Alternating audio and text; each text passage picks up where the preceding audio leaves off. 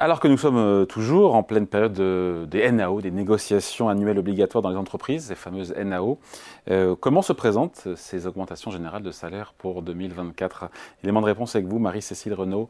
Bonjour Marie-Cécile. Bonjour David. Rédactrice en chef adjointe au Figaro Économie. Juste, comment ça se passe en ce moment le, le, euh, ça, Comment ça se déroule concrètement? Il faut expliquer d'abord peut-être un petit peu le, cette pratique annuelle des NAO dans les entreprises déjà. Alors effectivement, c'est en ce moment la grande période des négociations annuelles obligatoires, les fameuses NAO dont vous parlez, ces rendez-vous euh, annuels instaurés il y a plus de 40 ans et qui réunissent chaque année dans le privé les dirigeants d'entreprise avec les organisations euh, représentatives des salariés pour fixer le niveau des augmentations à venir. Alors c'est une obligation dès lors que l'entreprise comporte au moins un délégué syndical. En revanche, euh, si l'employeur est obligé de mener une négociation annuelle obligatoire, le Code du travail n'impose pas la conclusion d'un accord. Donc, euh, certains accords, des accords peuvent ne pas être signés et, euh, et ce n'est pas une obligation pour l'employeur. Par exemple, à la SNCF, vous avez sans doute entendu parler, David, des menaces de grève de train à Noël pour faire pression justement sur ces fameuses NAO. Bon, la, la grève, la menace de grève est levée, la grève n'aura pas lieu. La direction de la SNCF a proposé une augmentation moyenne des salaires de 4,6% pour 2024 et de 7,2% pour les bas salaires lors de ces fameuses NAO. Cette augmentation représente un effort de 300 millions d'euros pour euh, le groupe et il intervient après deux années où les salaires ont augmenté de 12% en moyenne.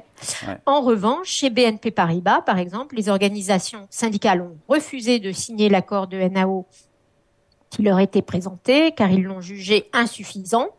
Pour autant, euh, c'est pas pour autant que l'employeur ne, fera rien. Une prime exceptionnelle sera versée en décembre et une mesure d'augmentation générale des salaires pour près de 95% des collaborateurs sera mise en place au 1er avril à l'initiative de l'employeur. Donc vous voyez que euh, ces accords peuvent varier vraiment euh, d'une entreprise à l'autre, d'un secteur à l'autre.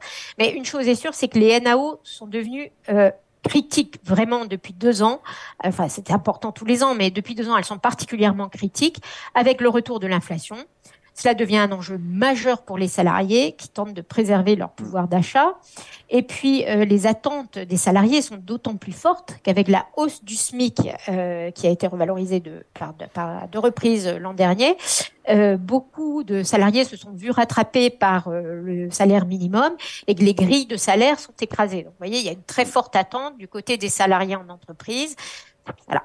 NAO critique, NAO tendu ou pas cette année encore une fois, sur fond d'inflation, même si l'inflation tend, tend, à ralentir, on sait qu'il y a eu des pertes de, de pouvoir d'achat euh, des, salariés, euh, qui pourraient d'ailleurs se retourner cette année. C'est tendu ou pas, honnêtement euh, Au-delà des, j'ai vu qu'AXA aussi avait communiqué sur une enveloppe de 4% des revalorisations collectives de l'ensemble des salariés. Est-ce que c'est tendu ou pas dans les entreprises en ce moment? Ben, Oui, vous voyez, chez BNP Paribas, par exemple, la NAO, l'accord n'a pas été signé, donc oui, c'est tendu du fait aussi de cette, on a parlé de smicardisation de la société, c'est-à-dire y a cette hausse du SMIC a fait que beaucoup de salariés se sont vus rattrapés par le SMIC et ont un sentiment de déclassement, donc ils attendent des augmentations de salaire. Euh, il y a effectivement bah, l'inflation qui, même si elle euh, euh, baisse, est toujours présente et donc diminue le pouvoir d'achat. Alors, et en plus, les entreprises se sont montrées plutôt généreuses. oui, c'est vrai. Juste cette vous pardon, mais c'est intéressant parce que, Marie-Cécile, le chiffre de l'an dernier, c'était 4,5%. Je m'en souviens, 4,5% de hausse des salaires au global, c'est les chiffres en France. Euh, j'imagine que c'est c'est avec ou sans prime, tiens, je sais pas. Euh, je crois que c'est tout négocié. Donc ça, c'était effectivement, vous avez raison, David, le chiffre de les chiffres de la Banque de France. Hein, les entreprises se sont montrées plutôt généreuses pour les hausses négociées pour 2023, avec une moyenne de 4,5% comme vous le disiez.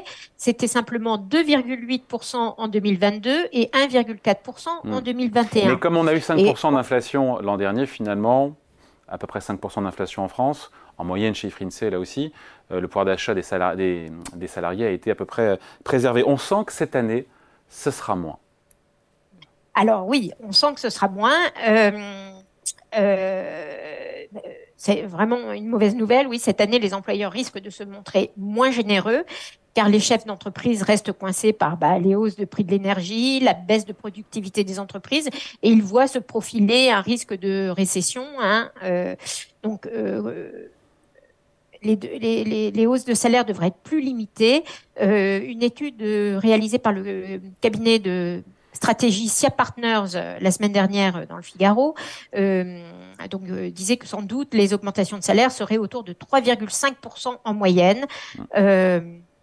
Pour autant, les hausses de salaire devraient encore cette année compenser l'inflation, puisque celle-ci est attendue autour de 2,6%. Et donc, euh, ces hausses de salaire, même si elles sont moindres, devraient se, se traduire par des gains de pouvoir d'achat.